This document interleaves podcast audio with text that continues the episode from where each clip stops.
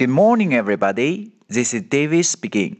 大家好，我是 Dave 老师，欢迎来到乐成红恩线上口语团 A 组 Day one hundred and ninety-eight. Here we go. 星期天，小萌一直在玩平板游戏。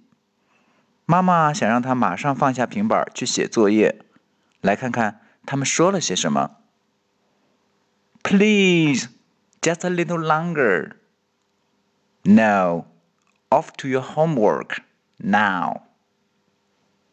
OK，小萌说的是 Please, just a little longer. 求求你再玩一会儿吧，因为平板游戏实在是太好玩了。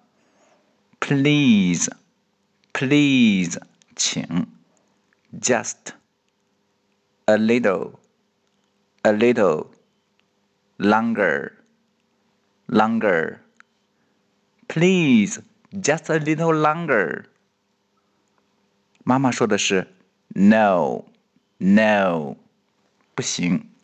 Off to your homework, homework，家庭作业，homework, homework. Off to your homework, off to your homework. ”马上去写作业，now，now，注意 o w 老虎音，ow，ow，now，现在，OK，完整来一遍，Please just a little longer.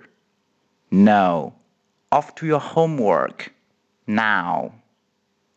That's all for today. See you next time.